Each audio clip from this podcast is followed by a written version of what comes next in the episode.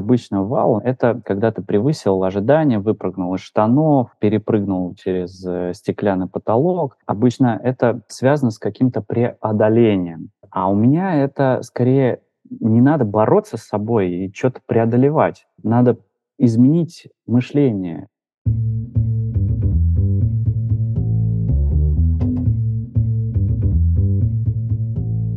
Привет! Я Юра Агеев, и это 251 выпуск подкаста Make Sense. Вместе с гостями подкаста мы говорим о том, что играет важную роль при создании и развитии продуктов. Люди, идеи, деньги, инструменты и практики. И сегодня мой собеседник Роман Квартальнов. Мы поговорим о том, что такое вау и как оно может помочь в работе над продуктом с клиентами и руководством – Обсудим влияние картины мира на то, что понимаем мы сами и как понимают нас. И еще поговорим о том, как интерес помогает нам понимать других, и о том, как мы можем лучше понимать себя и трансформировать свою картину мира.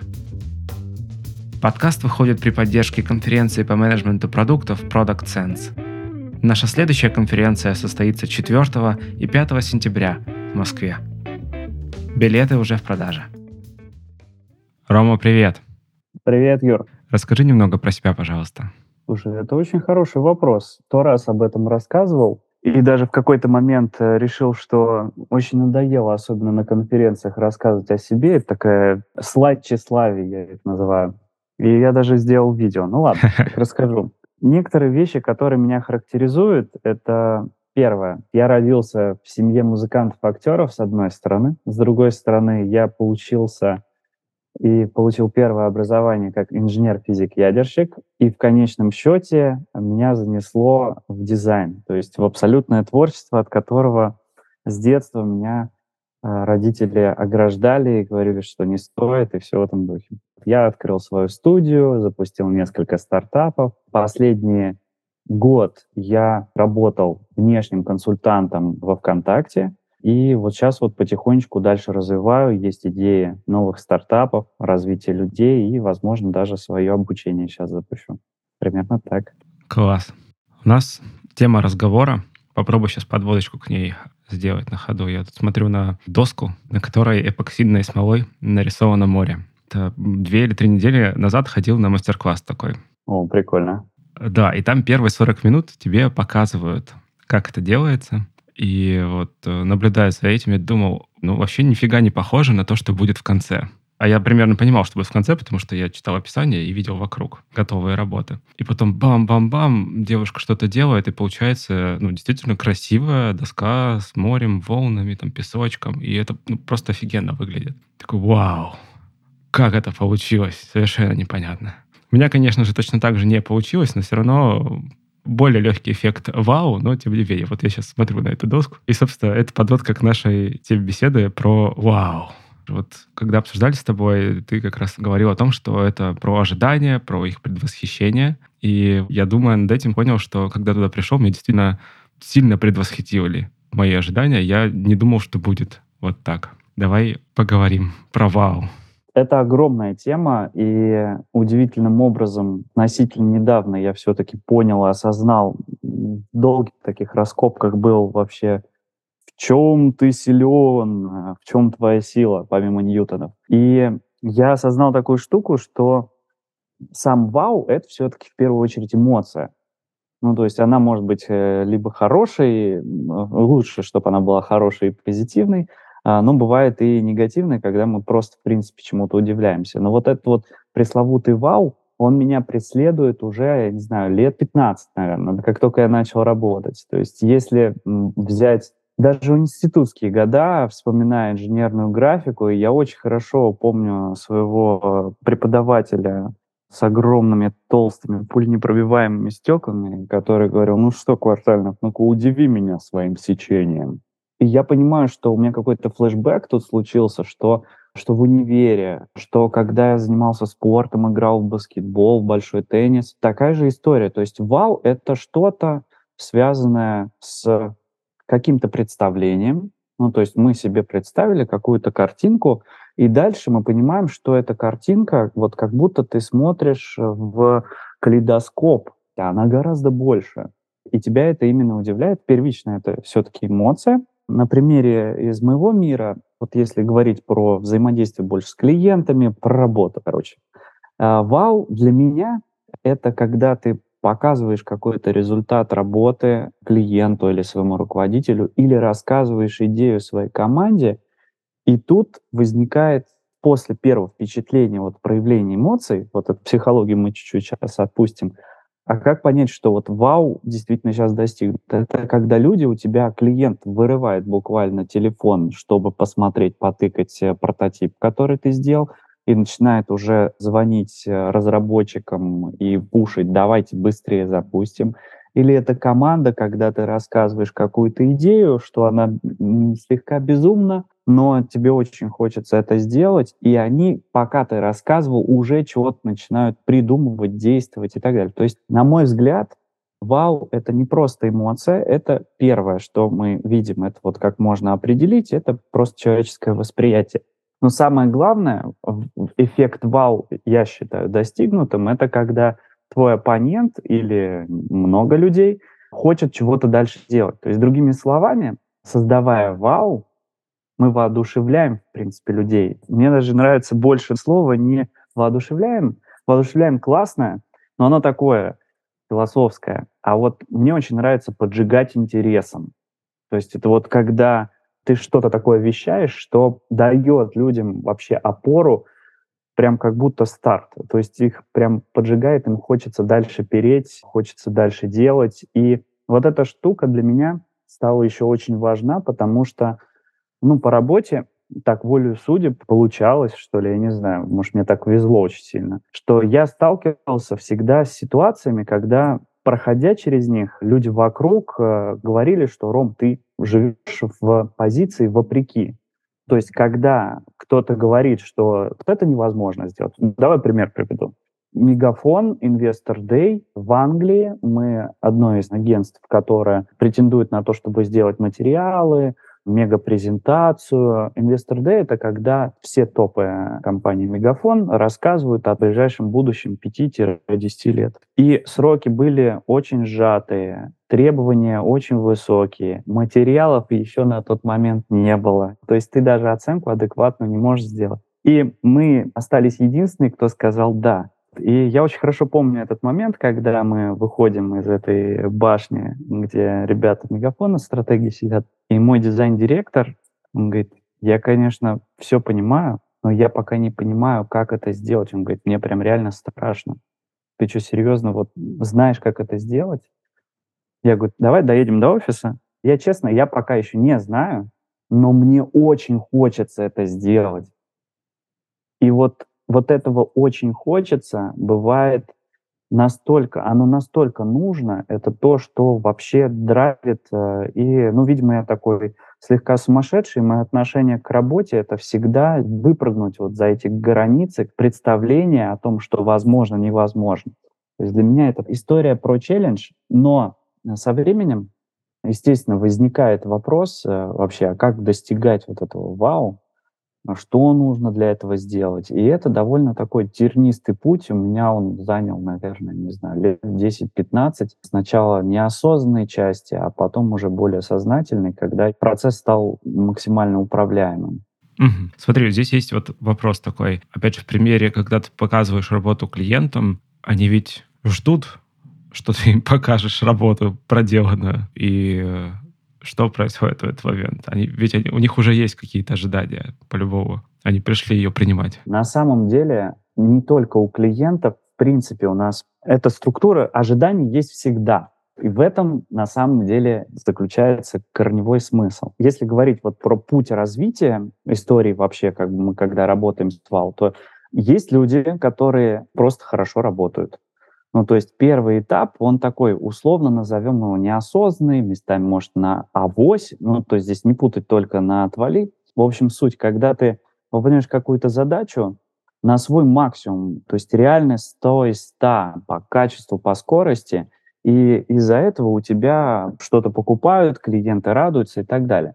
Но в какой-то момент ты сталкиваешься с вот этими ожиданиями клиента, э, человека, который там, более выше, чем твое представление. То есть э, твоя стадия развития, она чуть пониже, чем ожидания клиентов. Это вот как раз еще вопрос, обычно меня задают, Рома, а что нужно, чтобы начать работать с большими клиентами, крупными клиентами, сложными клиентами? Это прям отдельная тема. Вот она взаимосвязана. Так вот, когда ты вот сталкиваешься с вот такими задачами, они чаще всего абстрактные, то у тебя резко возрастает количество вариантов решений, которые ты можешь сделать. И уже мы вот в этом моменте, это стрессовый момент, мы склонны доверять своим представлениям и внутренним додумывалкам, я это так называю. То есть мы очень много склонны рассуждать за людей. Здесь есть очень вот важный момент, э, кейс один очень хорошо это раскрывает. Представим ситуацию, что мы сделали что-то классное, пришли к клиенту, причем мы реально довольны результатом, команда прыгает от счастья, все круто, а, приходим к клиенту или показываем руководителям, инвесторам, акционерам и получаем негативно-матерный фидбэк. То есть, ну, я думаю, что все сталкивались э, с этой ситуацией. Или, знаете, еще есть очень классное выражение. Уровень мастерства руководителя — это когда он матерится просто молча. То есть вот человек молчит так, что тебе прям все понятно. И вот здесь возникает вопрос, в чем ошибка и что вообще делать-то в этой ситуации? Вот как ты думаешь, Юр, что бы ты порекомендовал? Ну, давай так, в чем ошибка, сложно, наверное, сказать, потому что мало данных. А вот что делать?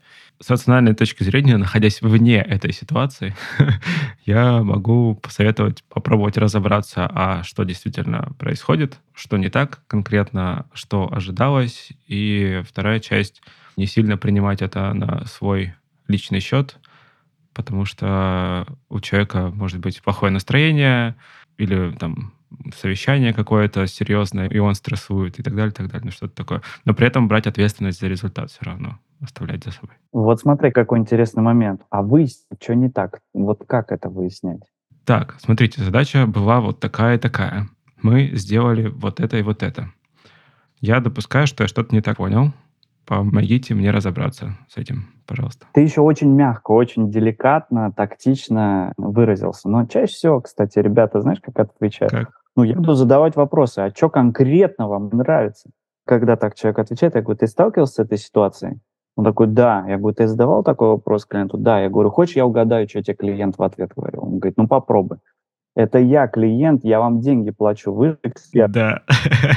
Я могу представить себе такой ответ, да. Вот. И, соответственно, здесь довольно часто, попадая особенно в такие ситуации, мои же ребята в моей студии тоже сталкивались с этой ситуацией. И вот Здесь его сложно этот момент пощупать, но на самом деле точка ошибки а, являешься ты сам. То есть в этой ситуации ты не допонял, не доразобрался в человеке, в ситуации, в каком контексте эта задача выполняется, и просто сделал, пардон, от себятину. Эта от себятина часто очень приводит вот именно к таким ответам и так далее. Но когда ты развернешь свое свой интерес, любопытство вот в сторону...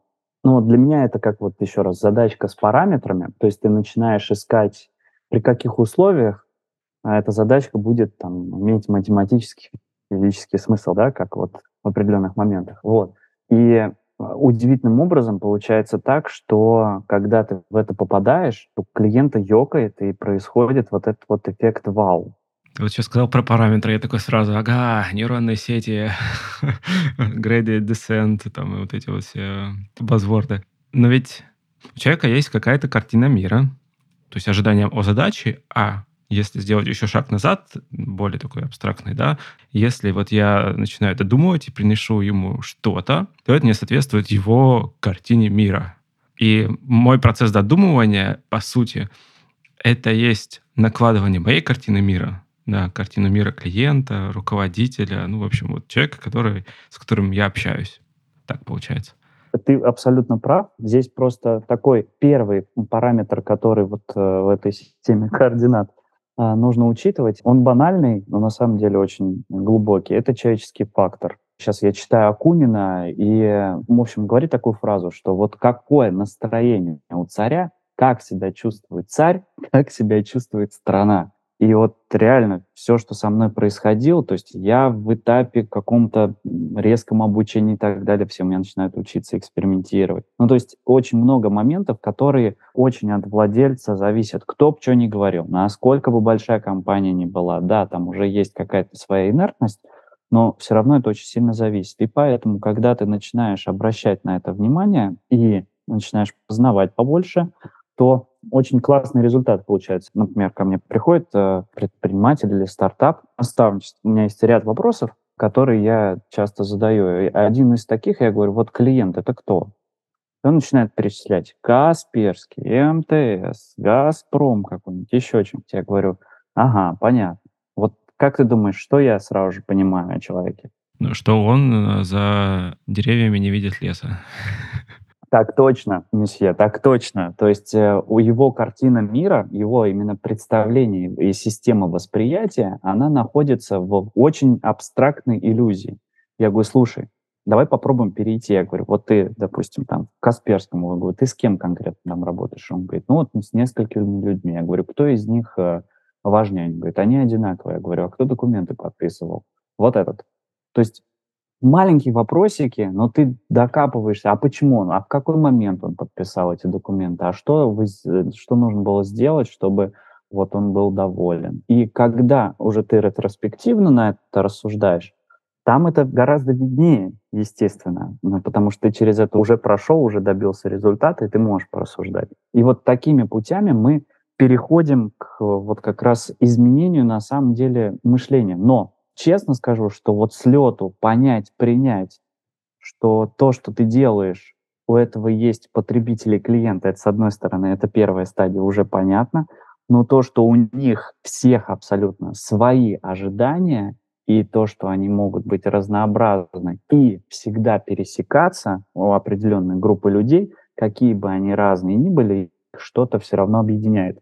И тебе это нужно как-то найти, вот это как раз очень э, непростой такой исследовательский путь. Я его прям вот как подход такой исследовательско-системный называю.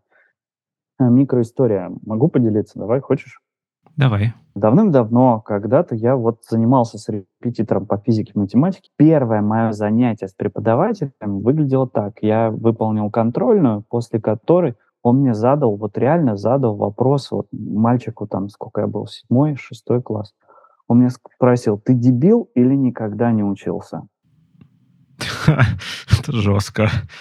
И это как-то искренне было, и я в этом вот, вспоминая себя, э, я не могу сказать, что я обиделся или еще что-то. Я искренне ответил, мне было неинтересно.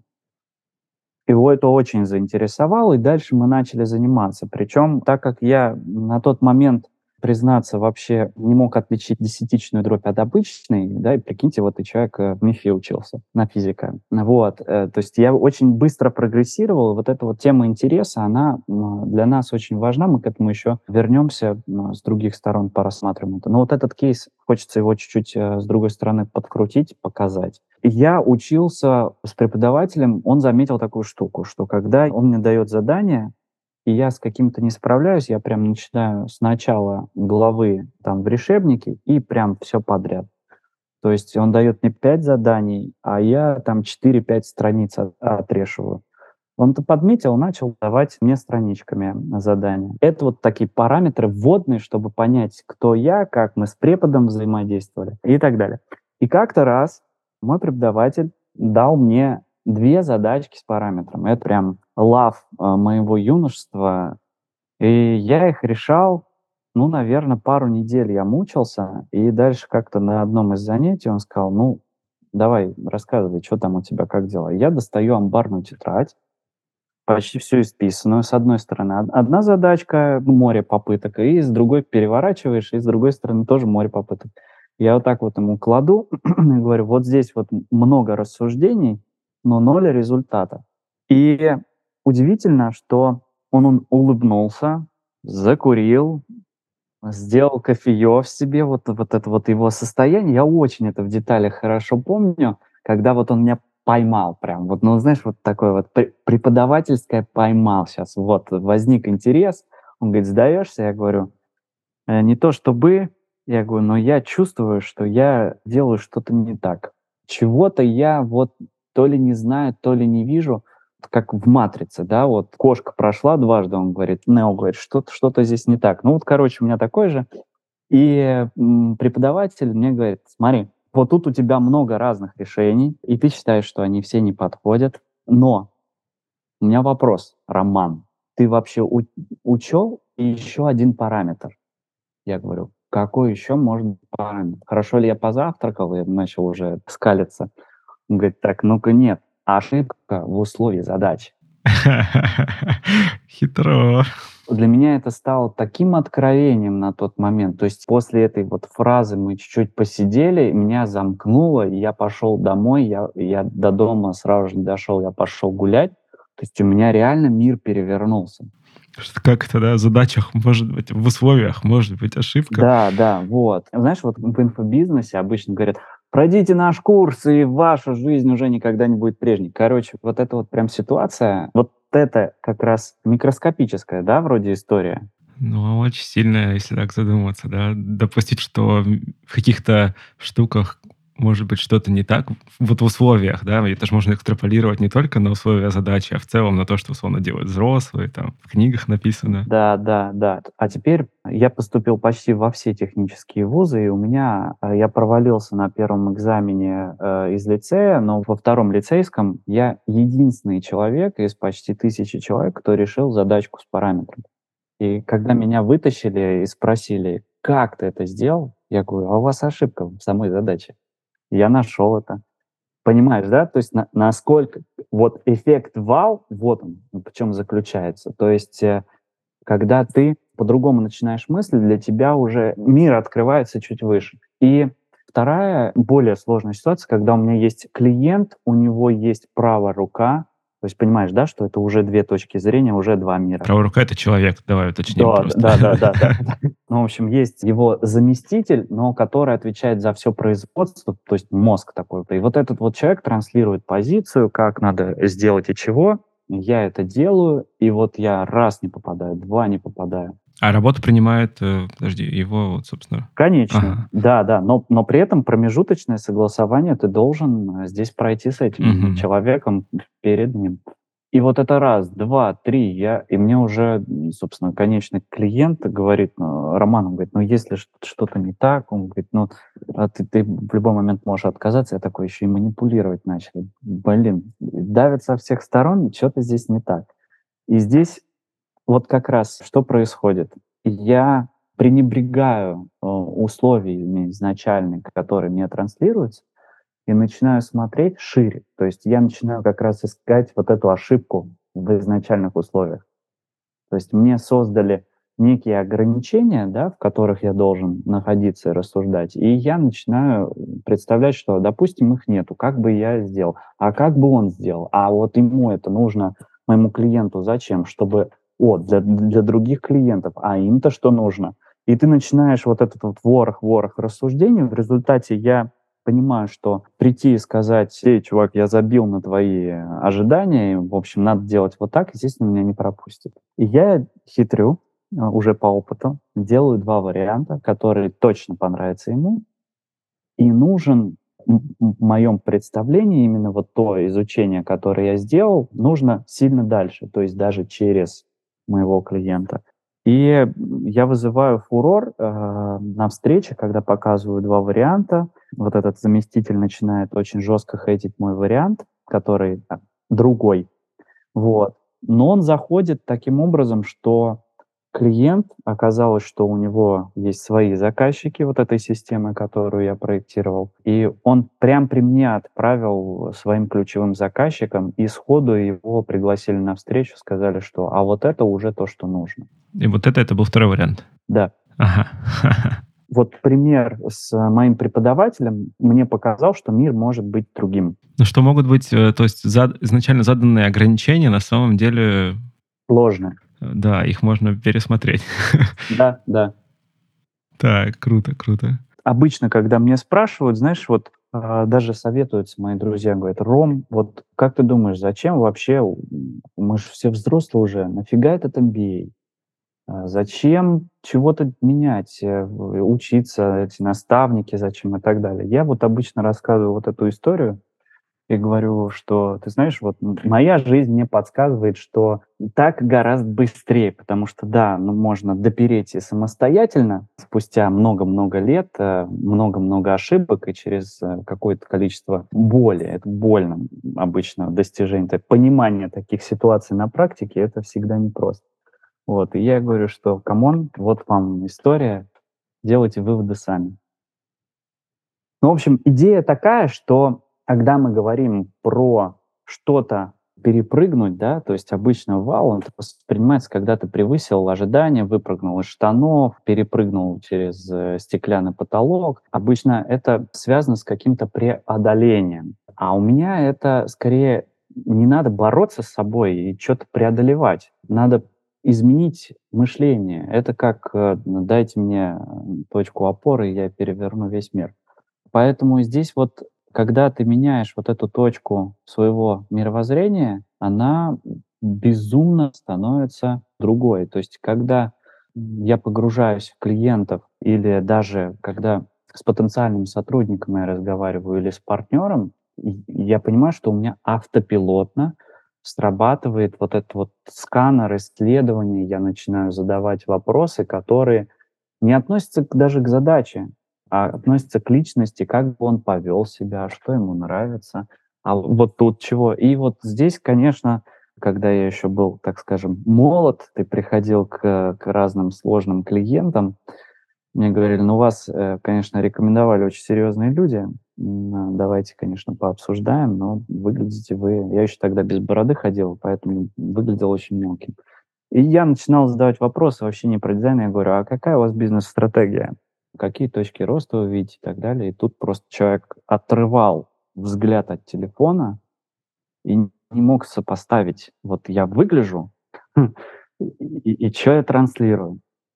Это тоже вызывало некий вот этот вот эффектик, э, и, естественно, в, в определенные моменты для вот таких людей я создавал интерес. А для себя ты, получается, таким образом как раз считывал их восприятие мира, приближался к пониманию задачи в каком-то смысле. Вот здесь вот звучит «считывал», как будто я вот прям это, это читерство, мне нужно разгадать этот код, чтобы тебя хакнуть. Нет, э, это не поддельный интерес. Это когда, э, вот, я не знаю, встречаешь э, ту самую девушку, и ты реально глаз не можешь оторвать, ты начинаешь все смотреть, все слушать то есть тебе настолько это интересно становится, или когда, например, вот Юр, а ты любишь музыку?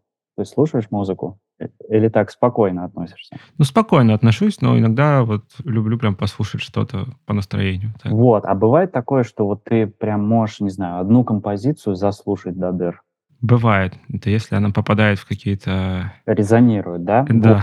Вот. вот. И здесь, кстати, вот ко всем интересный вопрос. Ребята, а что вас вот в данный момент вот так вот резонирует? Чем вы увлечены? Что создает вот этот вот интерес, поддерживает интерес? Что вам хочется на автопилоте делать там ежедневно? То есть я приведу пример. Вот я уже своими руками не так бурно рисую, как там лет 10 назад, но я каждый день сохраняю какие-то подборки, смотрю куски кода, либо и так далее, хотя я не разработчик, но мне очень интересно. И я просто замечаю, что я это делаю на автопилоте. И когда мои ребята ко мне приходят и говорят, слушай, а вот мы тут что-то попредложили, я говорю, о, смотрите, а есть вот такие кейсы, такие кейсы. Они говорят, Ром, ты когда это реально успеваешь? Ты что, реально интересуешься этим?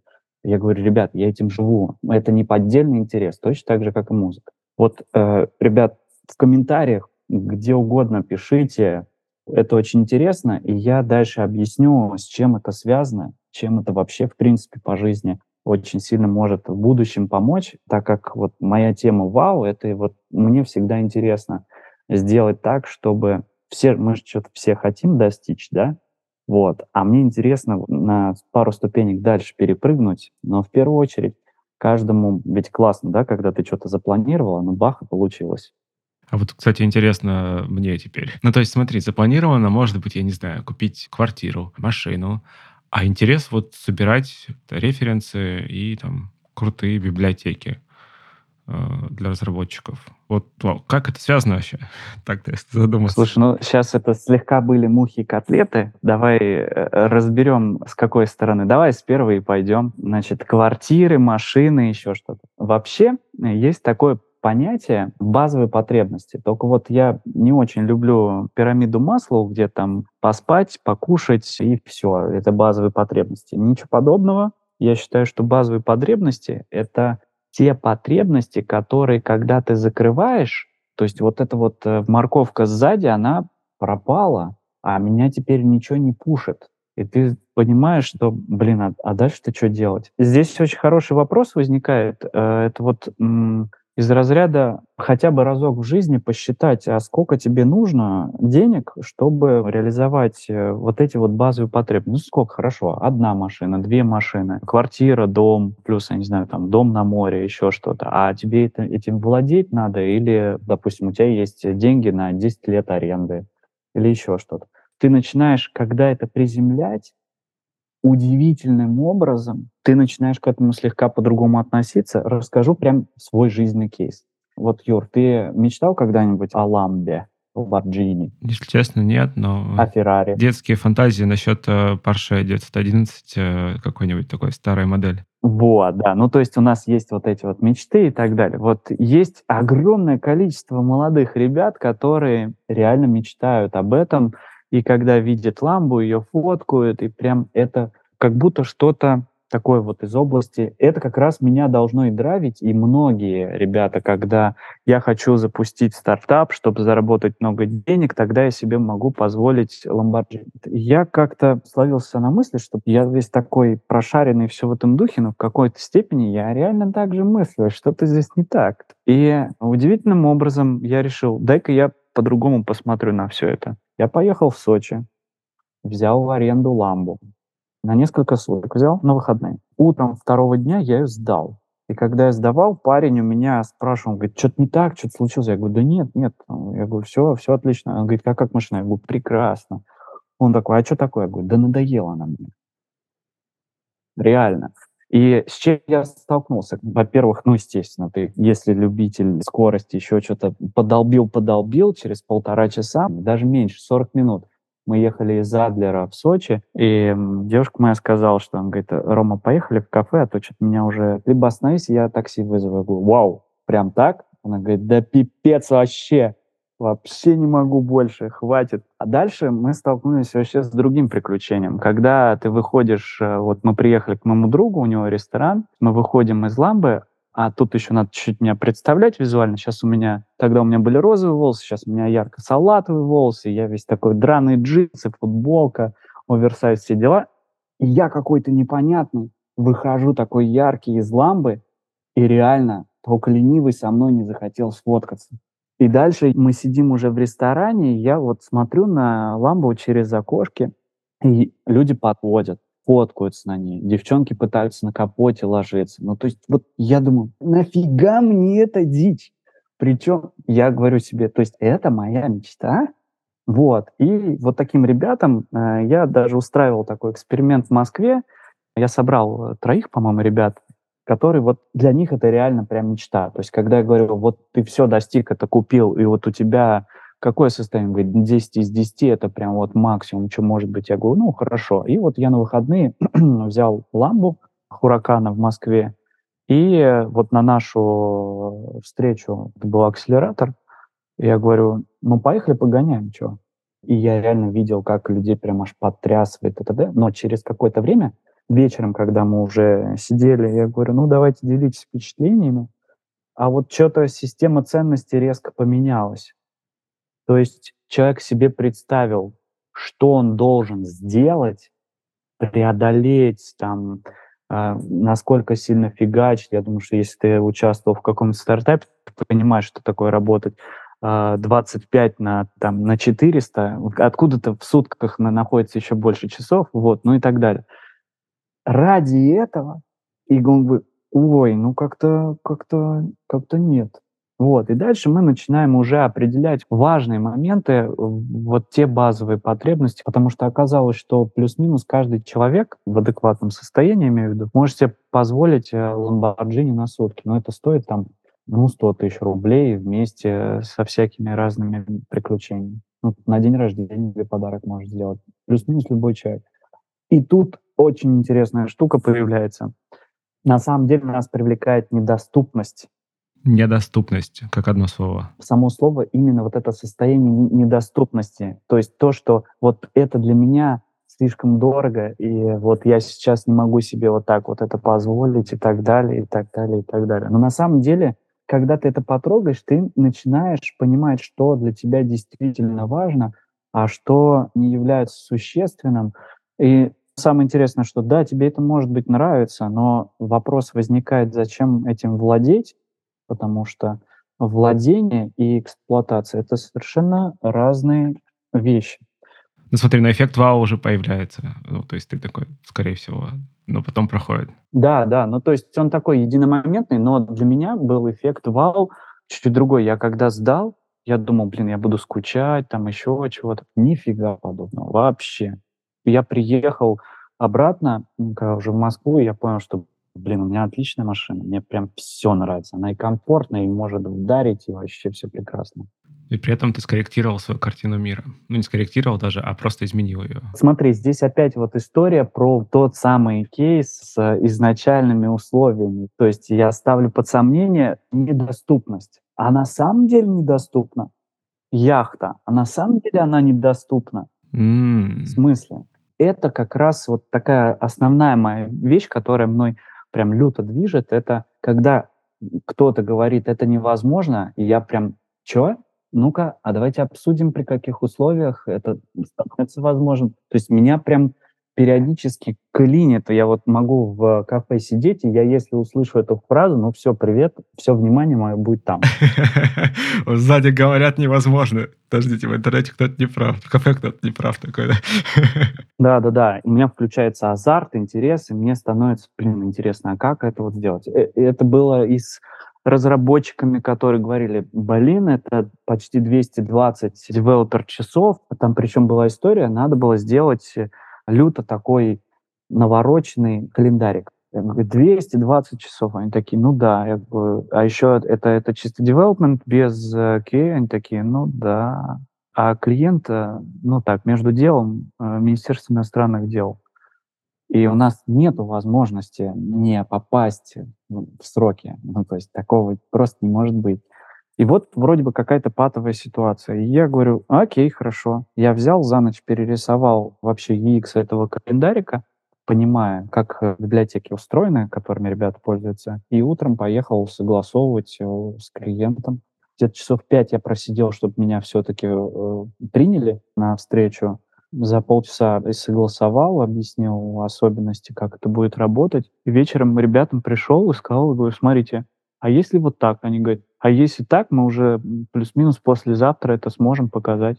Я говорю, так go, все, погнали. Я все согласовал. Мне очень нравится работать с а, разработчиками. Кстати, я считаю, что разработчики самые творческие люди э, на нашей планете ну, там, плюс-минус где-то еще и народ и науки, но вот ближе ко мне это всегда разработка. Я вроде бы со стороны дизайна всегда, и мне говорят, ой, вы там эти творческие непонятные люди. Когда мы начинаем общаться, все становится по-другому. И вот для меня тоже такой маленький челлендж периодически бывает, когда завести, короче, разработчиков, когда ты начинаешь что-то такое делать, показывать. Спровоцировать их на невозможное? Да, да, то есть когда мы там 10 лет назад делали свой первый сайт, и он был построен на видео, и надо было придумать так, чтобы это еще и на мобилке работало точно так же. И, прям мне сказали, Рома, это абсолютно исследовательская работа. Я говорю, давайте выделим, вот можно мне на сутки команду, мы, я хочу поштормить. И вот мы поштормили, придумали, сделали, получили хреново тучу наград. Но я помню тот момент, когда мы придумали, и ребята не могли реально тормознуть, чтобы не делать. Угу. То есть им стало интересно. Да, да, да. Это, э, они, они увидели, что это становится возможным. То есть, э, слушай, ну какая-то вероятность есть, на, на, это надо пробовать. Я говорю, ну давайте завтра. Он говорит, нет, нет, нет, я уже Подожди, а вот смотри, вот это интересный момент тоже. Получается про недоступность как мотивацию в каком-то смысле, а здесь ты говоришь уже про, как про возможность. То есть если что-то переходит в категорию из э, невозможного в возможное, то может стать интересно. Да, это очень интересная такая трансформация. Мы же сейчас, вот область нашего разговора, она по большей части именно про восприятие мира. Так. Есть чуть-чуть другая история. Как-то раз в 2018 году я решил сходить в горы. Ну и если в горы идти, то надо хотя бы до базового лагеря Эвереста добраться, да? Ну, ну конечно. Что сразу мелочиться? И вот 2200 мы идем, сколько там, неделю наверх мы шли. Ну, в общем, первое, с чем ты сталкиваешься, это, короче, ты прям реально себя чувствуешь очень неуютно, потому что ты все время спотыкаешься, ты следишь за ногами, ты выдыхаешься.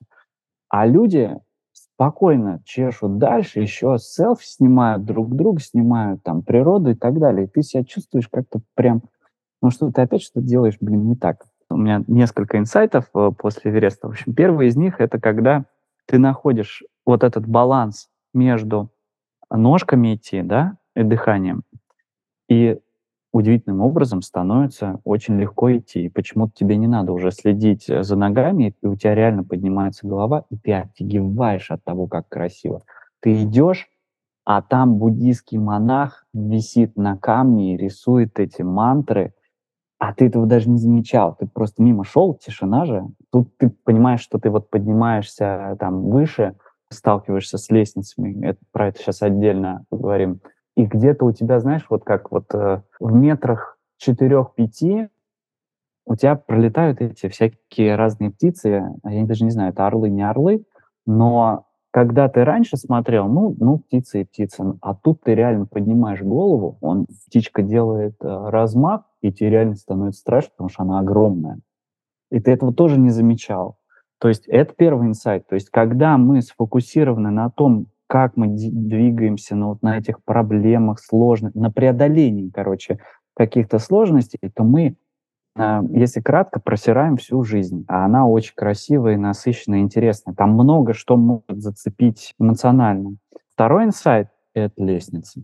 Кто ходил э, во всякие вот эти вот походы, тот прям меня точно поймет. Кстати, будет очень интересно, ребята, напишите, кто куда ходил, и с какой целью. Потому что вот мы, когда ходили, у нас большая часть людей говорила, я хочу победить этот Эверест, я докажу всем, что я мужик. У нас э, трекеры, кто нас сопровождал, говорят, да-да, да-да. Угу. И где-то на трех тысячах эти ребята чаще всего останавливались, потому что становилось нехорошо. И вот эта вот вечная жизнь, борьба и так далее, нас же в детстве, там, ну, меня, во всяком случае, к этому довольно много приучали. Надо много трудиться, чтобы что-то вообще, в принципе, в жизни получилось.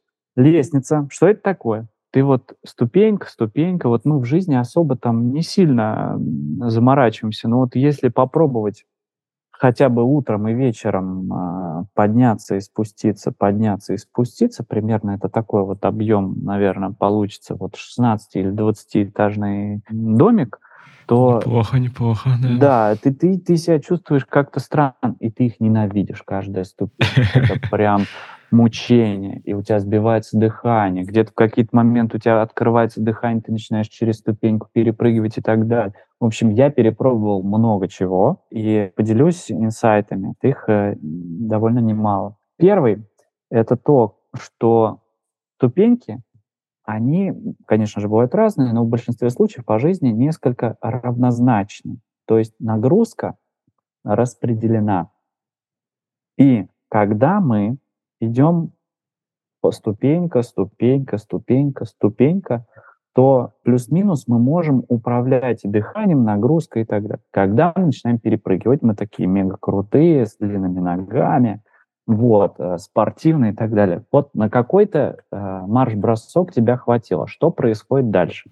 Колени болят еще потом после этого. То есть... Нужно отдохнуть. И самое интересное, что вот здесь, как в анекдоте про черепаху и зайца, когда я реально сам нашел какой-то для себя подход, меня обгоняли, я вот как на середине я был в самом последнем группы. Но когда я поднимался наверх, все отдыхали, а я шел дальше. И я вообще себя отлично чувствовал. И тут я себя словил на мысли, когда вот я прошел группу, они все на меня посмотрели, а у них там уже привал, чаек, сникерсы, все дела. Я говорю, не-не, мне не хочется, мне хочется дальше идти. Вот этот момент я себя словил на мысли, что мне хочется идти дальше, потому что я просто не устал. Я это наблюдаю в стартапах. Сейчас мы релизнимся, сейчас. Давайте, ребята, поднажмем. Да-да-да-да. Релизнулись, выпустили. И дальше начались баги, дедосы, еще чего-нибудь, еще что-нибудь. И, блин, вот эти скачки, они ни, нифига не останавливаются. Тут нам надо use case переделать, потому что клиентам непонятно. Вот это вот, особенно у стартаперов, да и в больших компаниях это то же самое. Когда релизнулись, это вот, вот все, галочку поставили, классно, нифига подобного. Ну, то есть после таки, такого напряжения нужен отдых. Но когда ты перестраиваешь работу и свою, в том числе, жизнь под такой вот принцип дисциплинированный, то тебе становится почему-то хочется дальше двигаться и развиваться. А когда у тебя скачок, скачок, скачок, и ты такой, ребята, сколько нужно дать денег, чтобы просто все от меня отстали? Вот честное слово. Вот просто в покое. Я один хочу побыть, просто ничего не делать. Пиковые нагрузки. Да, да, да. Это здравствуйте, выгорание и все в этом духе. Я, если честно, считаю, что в принципе выгорание напрямую связано с отсутствием интереса той деятельности, что ты делаешь, когда ты его теряешь вообще капитально. Вот, продолжу про инсайт с э, лестницами. Большинство людей, когда я спрашиваю, что для тебя лестница, это боль, это преодоление, это сложности, это и вообще метафора сложности, пути развития, этот подъема, да-да-да. Но когда ты попробуешь ради интереса, вот есть лестница, а рядышком а, вот эти вот ребята в Непале, это шерпы, которые с этими мешками параллельно фигачат просто вверх, они прям взбегают. И я такой, а дай-ка я попробую хотя бы шагом. И я понимаю, что просто идти по отвесной, где вот, вот рядышком ступеньки, да, это, ну, и там нормальный такой угол, и тебе идти уже гораздо некомфортнее, у тебя напрягаются очень сильные икры. Ты так пройти-то долго не сможешь. Когда ты к лестнице начинаешь подстраиваться, переходишь вот на этот уровень, когда для тебя это не становится уже каким-то напряжением, ты перестаешь бороться с лестницей, преодолевать ее, и ты такой, боже мой, а лестницу уже сделали для того, чтобы было легче. То есть какие-то умные люди, сто пудов не дебилы, которые поняли, что просто на гору взбираться вот как есть гораздо сложнее. Лестница — это удобнее, проще, понятнее. Просто делай раз, делай два. Вот. То есть лестница — это не про страдания, а про, наоборот, облегчение. Да, это возможность. И я такой, опа-опа-опа, интересно, так, по жизни мы сталкиваемся с определенными испытаниями, там, сложностями и так далее. А что, если сложности воспринимать как возможности?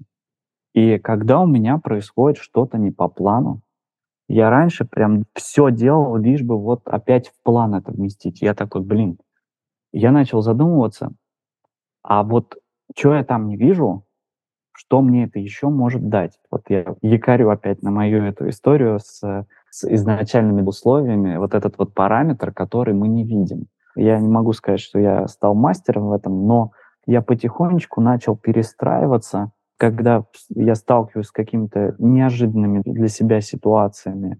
Там ребята взяли там и допустили кассовый разрыв. Я такой, о, как мы можем использовать вот эту историю? О чем нам это говорит, как это можно перевернуть в возможность.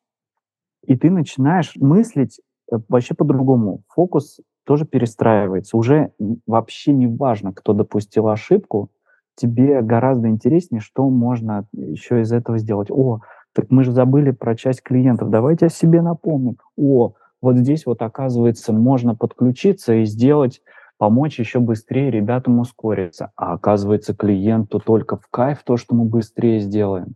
А ты же на это не обращал внимания даже. И это много, много чего начинает подсвечивать. И вот эта история, конечно, с Эверестом я, конечно, вернулся и начал вообще все, как всегда, перестраивать, пересматривать. И вот э, система восприятия, она начала меняться. И тогда была ситуация, когда у меня э, ребята вернулись от клиента и говорят, слушай, Ром, э, можно в следующий раз ты с нами поедешь, там что-то не так. И не говорят, что-то не так. Я говорю, ну ладно, поехали. Я говорю, давай прям завтра встречу ставьте. Ну, поехали. И там клиент очень громко, нецензурно высказывался. И я смотрю на свою команду и думаю, а, а я-то что? А я это воспринимаю как чувак очень сильно переживает за результат. Он очень хочет помочь, но он по-другому не умеет выражать свои эмоции и т.д. А при этом, при всем моя команда воспринимает это личностно. Ну да, на себя получается. И когда мы вышли, я говорю, ребята, давайте надо поговорить, и мы начинаем разговаривать. Я говорю, смотрите, я говорю, вот я могу вот так вот выражать свое беспокойство, а могу вот орать вот так вот. Я говорю, в чем разница? Они говорят, ну вот в подаче. Я говорю, ну как это к вам относится? Они говорят, никак. Он реально так переживает? Я говорю, да. А я говорю, что нужно сделать, чтобы он не переживал? Вот что ему нужно? Они такие, надо у него спросить. Я говорю, о, это рисково. Давайте все-таки подумаем. Можно у секретаря спросить, можно у людей там внутри тра-та-та-та-та-та. Как обычно, что обычно его успокаивает, что дает ему опоры. Я говорю, вот это уже хороший подход. Я говорю, это уже исследование. И выяснили, что оказывается удивительным образом, да, вот удивительно. Никогда бы мы до этого сами не доперли, но мы выяснили, что нужно ему показать план в определенном виде.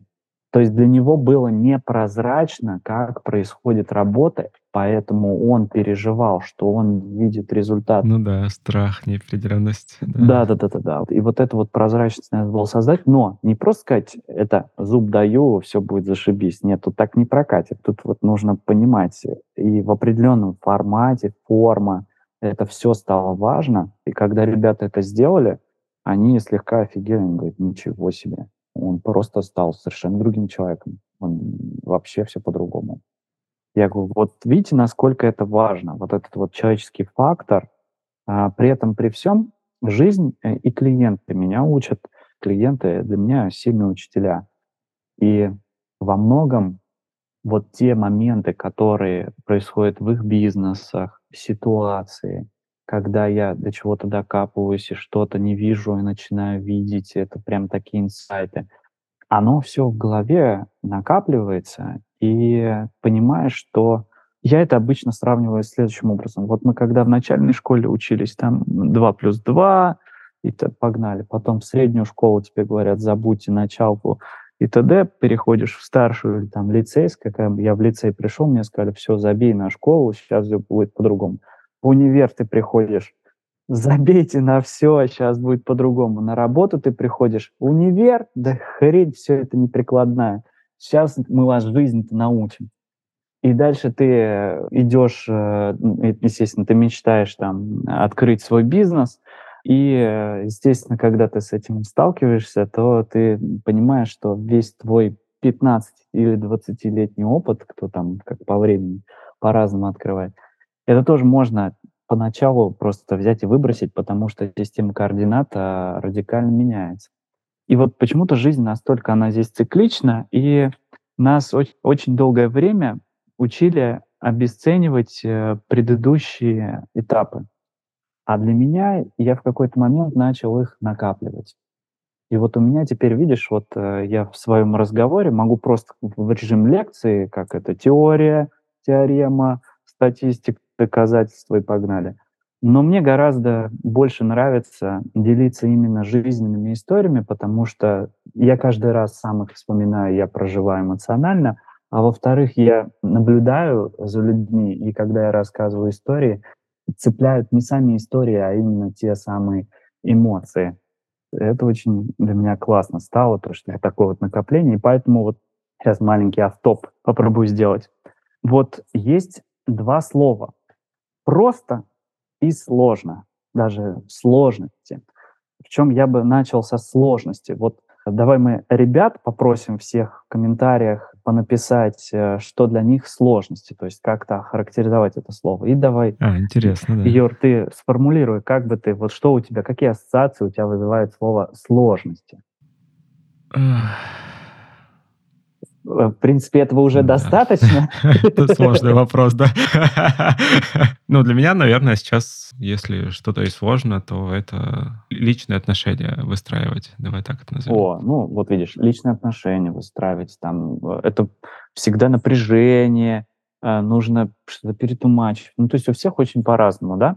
Вот. И здесь, смотри, какая интересная штука. Я просто очень люблю разбирать смыслы. То есть есть слова, а есть смыслы. То есть мы под одними и теми же словами можем подразумевать совершенно разные смыслы. Это как раз тоже такая часть исследовательской работы.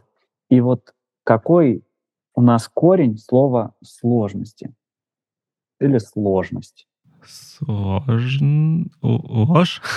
Ложь. Серьезно? Ну, наверное, нет, но э, я же про смыслы, поэтому, когда ты задумываешься сложности, ложь, а для меня ложь это равно иллюзия. То есть, когда мы идем сложными путями, мы создаем для себя иллюзии, в которых мы присутствуем. То есть, это, знаешь, есть такая присказка про китайского комсомола. Сам проблему придумал, сам героически решил. Да. И вот тут вот сложные деньги. А если возьмем слово просто, даже фразу возьмем, простые деньги, это вот, вот у тебя какие ассоциации? Не бывает простых денег. Во, ну класс, да, вот. А теперь смотри, я тебе сейчас ее зафиксирую. Не бывает простых денег. А теперь слово просто. Какой там корень у этого слова? Я думаю, морфологически прост какой-нибудь, но я, я понимаю, о чем ты говоришь, там есть слово рост. Да, а теперь смотри, не бывает роста денег. Это твоя установка, над которой тебе надо работать. Не бывает роста денег. Ты сам сказал, не бывает простых денег, не бывает роста денег. А. То есть это неосознанная установка, которая тебя лочит. Может быть, может быть. У меня очень сложные отношения с деньгами. Я подумаю над этим. Вот. Ребят, еще раз к вам, ко всем обращаюсь. Вот подумайте и расскажите вот ваши ассоциации, как она вот разворачивается, вот эта ассоциация. Потому что у меня, у меня прям какой-то невероятный инсайт был. Для меня простые деньги — это какая-то грязь. Ну, то есть это пренебрежение. У меня прям вот такая гримаса. Фу, так, М, это не то, что интересно, не да. бывает. Нет, это плохо. Это как это это ну, э, деньги, э, которые вот от них надо вот бегом избавиться, если они просто. И прикинь, когда я это осознал, я такой, боже ты мой, у меня когда действительно получалось что-то мега быстро, легко и так далее, Ты был недоволен этим? Стыдился? не-не-не, это если бы так происходило, это хоть уже какое-то осознание и принятие этого. А, а я просто либо... Я очень долгое время оставлял деньги в компании, не забирал их, потому что я думал, ну, я же инвестирую в компанию и так далее. И я себе придумывал там много разных приключений для того, чтобы не забирать эти деньги. Почему я их не забираю?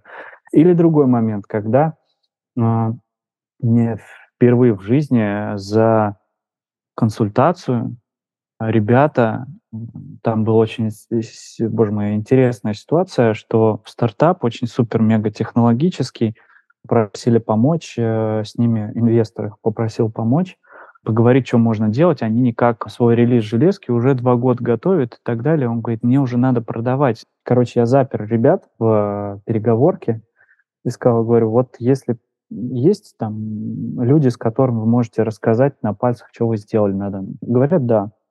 Говорю, Хорошо.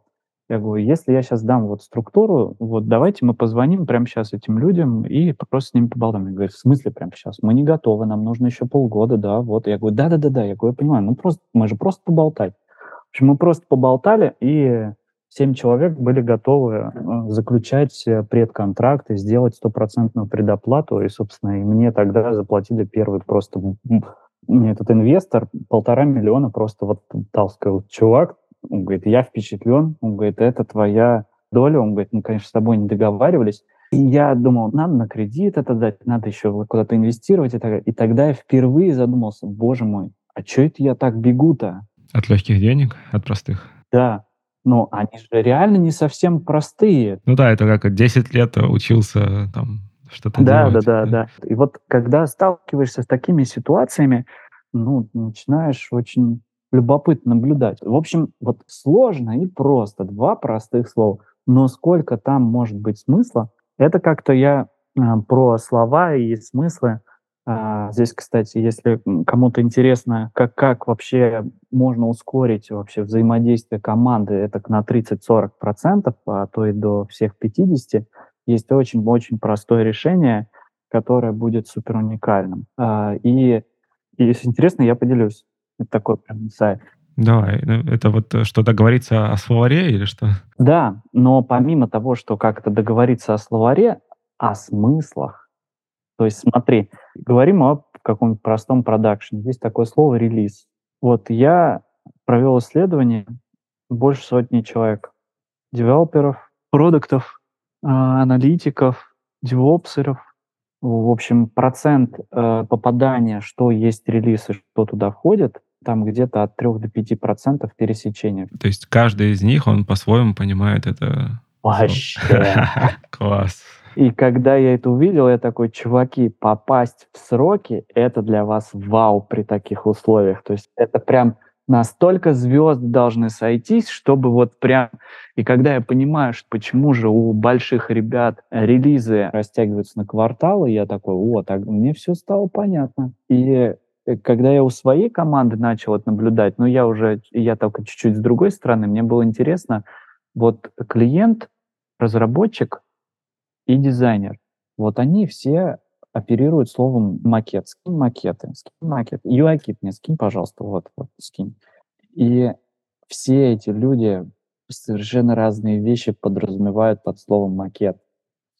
И когда первое, что мы сделали, мы со всеми разработчиками начали договариваться, я говорю, чуваки, нам крайне важно выстроить с вами такие отношения, чтобы вы вообще прям как вот Морфеус воздухом не дышали, все прям получалось.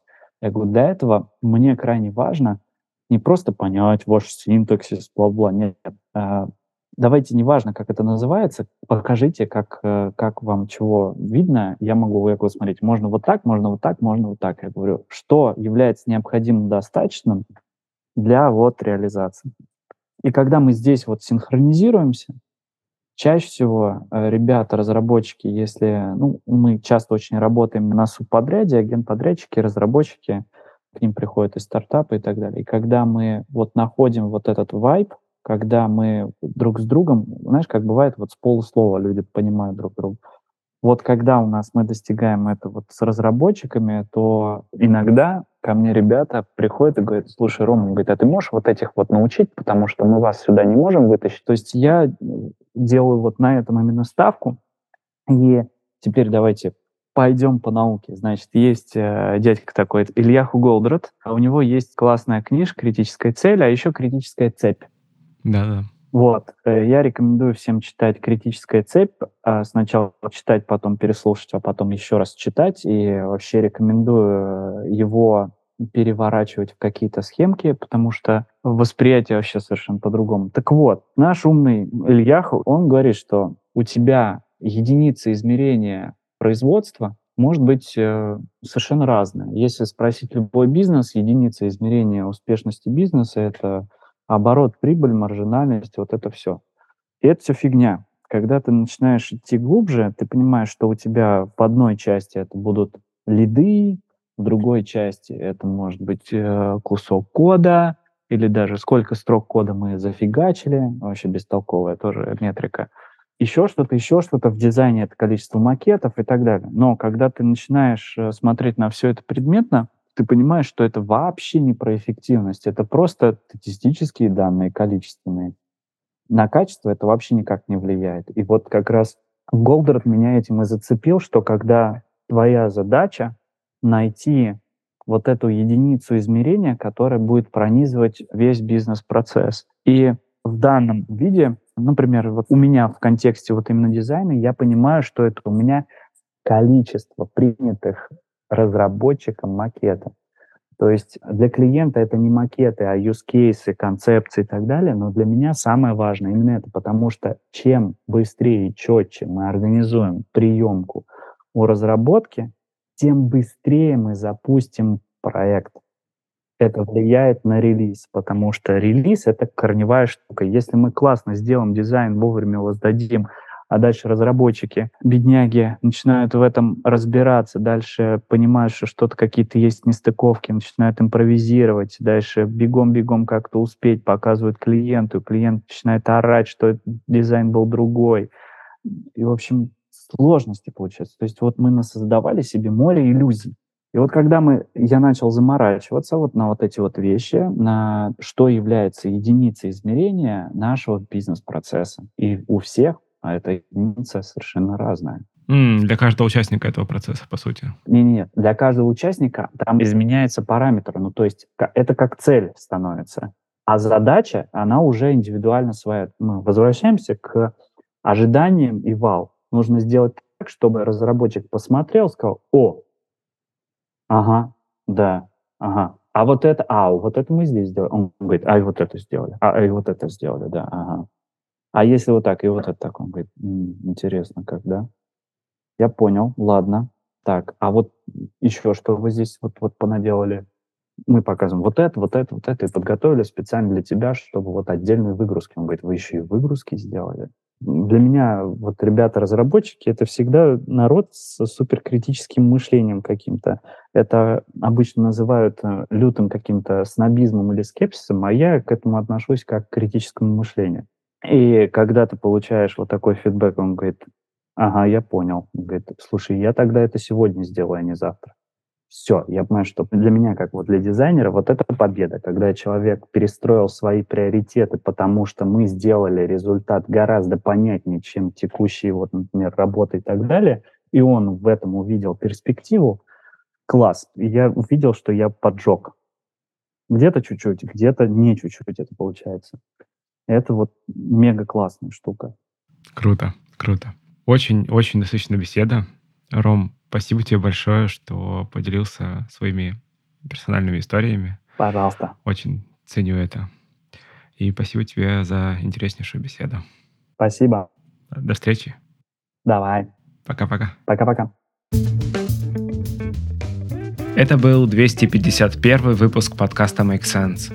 Сегодня вы слушали Романа Квартального и меня, ведущего подкаста Юру Агеева. Если вам понравился выпуск и вы считаете информацию, которая прозвучала полезной, пожалуйста, поделитесь ссылкой на выпуск со своими друзьями, коллегами, знакомыми. Оставляйте комментарии и ставьте лайки в сервисах, где слушаете подкаст. Это поможет большему количеству людей узнать о том, что он существует.